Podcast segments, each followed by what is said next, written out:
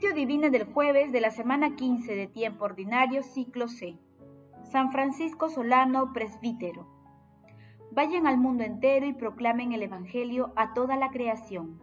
San Marcos capítulo 16, versículo 15. Oración inicial.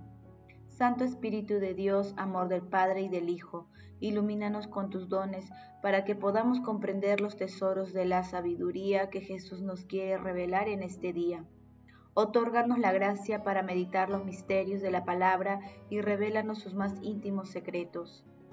Madre Santísima, intercede ante la Santísima Trinidad por nuestra petición.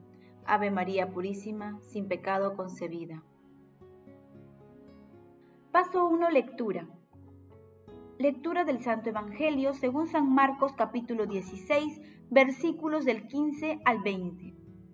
En aquel tiempo, se apareció Jesús a los once y les dijo, Vayan al mundo entero y proclamen el Evangelio a toda la creación. El que crea y se bautice se salvará. El que se resista a creer será condenado. A los que crean los acompañará estos signos. Echarán demonios en mi nombre, hablarán lenguas nuevas, cogerán serpientes en sus manos y si beben un veneno mortal, no les hará daño. Impondrán sus manos a los enfermos y quedarán sanos. Después de hablarles, el Señor Jesús subió al cielo y se sentó a la derecha de Dios. Ellos se fueron a predicar el Evangelio por todas partes y el Señor cooperaba confirmando la palabra con las señales que los acompañaban.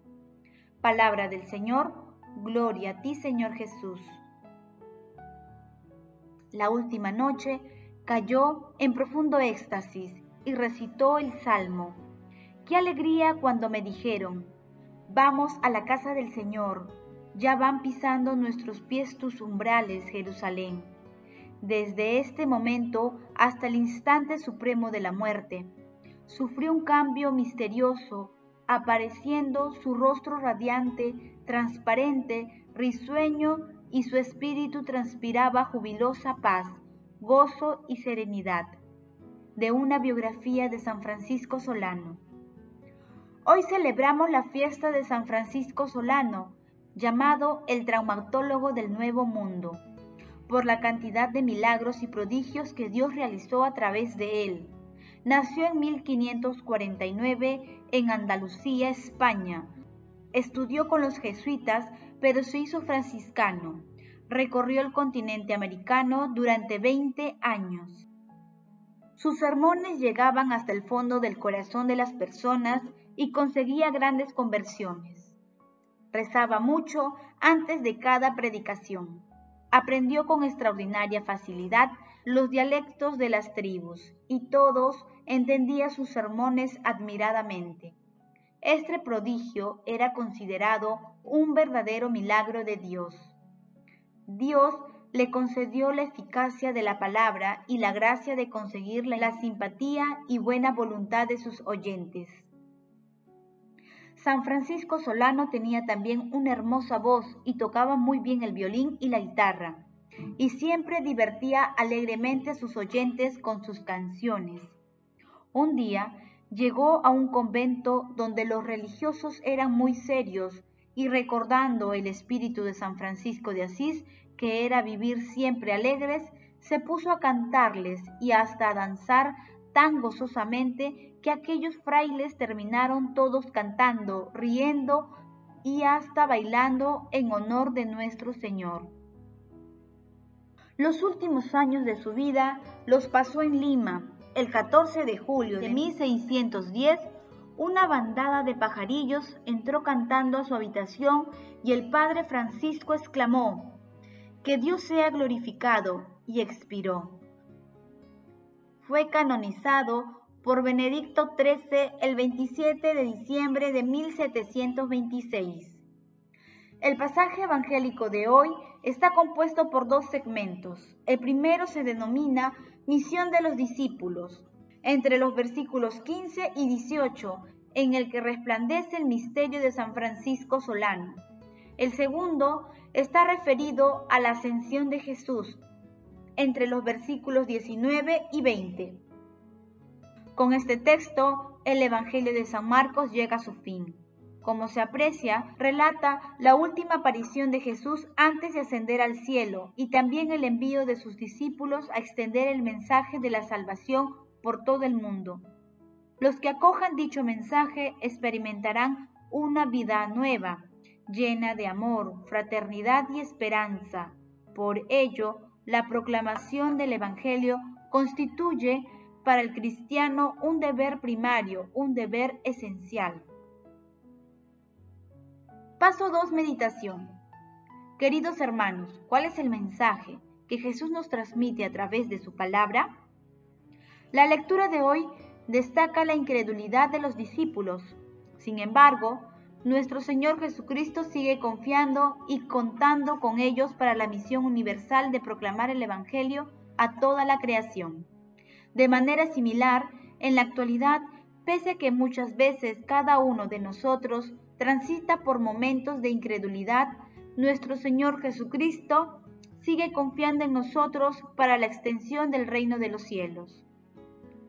La incredulidad ha permitido que el mundo adopte conductas que ofenden a Dios, como el aborto, la eutanasia, la ideología de género, la promoción sutil de la sexualidad por encima de los valores cristianos, así como muchos otros comportamientos inspirados por la oscuridad. Hoy más que nunca, todos debemos ser protagonistas de un proceso de transformación y conversión de toda la humanidad. Proclamemos el Evangelio con nuestras vidas, con humildad y valentía. Hermanos, a la luz de la palabra respondamos, ¿Proclamamos el Evangelio a través de nuestras vidas? Nuestra forma de vivir comunica la paz y la esperanza que nuestro Señor Jesucristo nos otorga a través de su Santo Espíritu. Que las respuestas a estas preguntas nos ayuden a proclamar el Evangelio en nuestras acciones cotidianas. Jesús, María y José nos aman. Paso 3. Oración. Padre eterno, por medio del presbítero San Francisco Solano, llevaste a muchos pueblos de América al seno de tu iglesia, por su mérito e intercesión. Míranos con bondad y atrae hacia ti a los pueblos que todavía no te reconocen.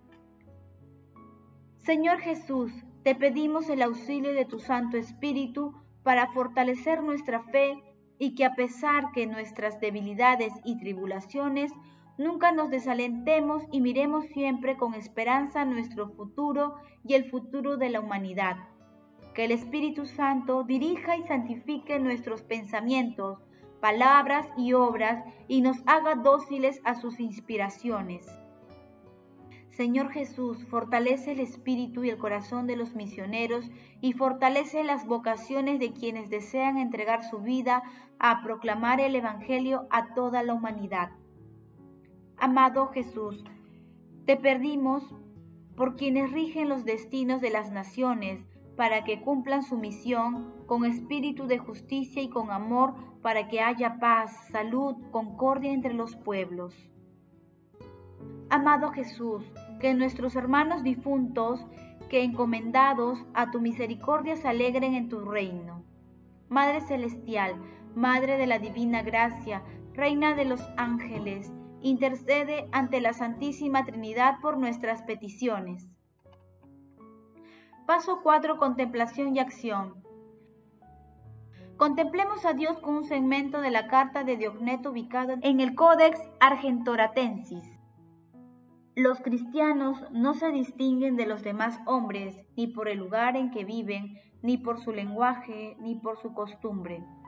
Ellos en efecto no tienen ciudades propias, ni utilizan un hablar insólito, ni llevan un género de vida distinto.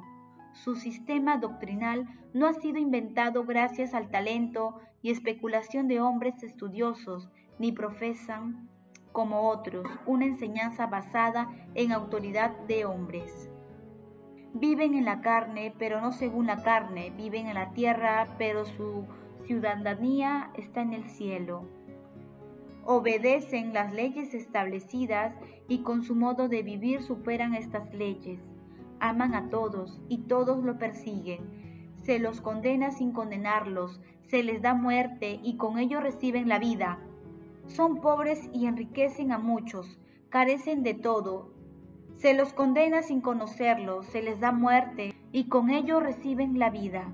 Son pobres y enriquecen a muchos, carecen de todo y abundan en todo. Sufren la deshonra y ello les sirve de gloria. Sufren detrimento en su forma y ello atestigua su justicia. Son maldecidos y bendicen. Son tratados con ignominia y ellos a cambio devuelven honor. Hacen el bien y son castigados como malhechores. Y al ser castigados a muerte, se alegran como si les dieran la vida.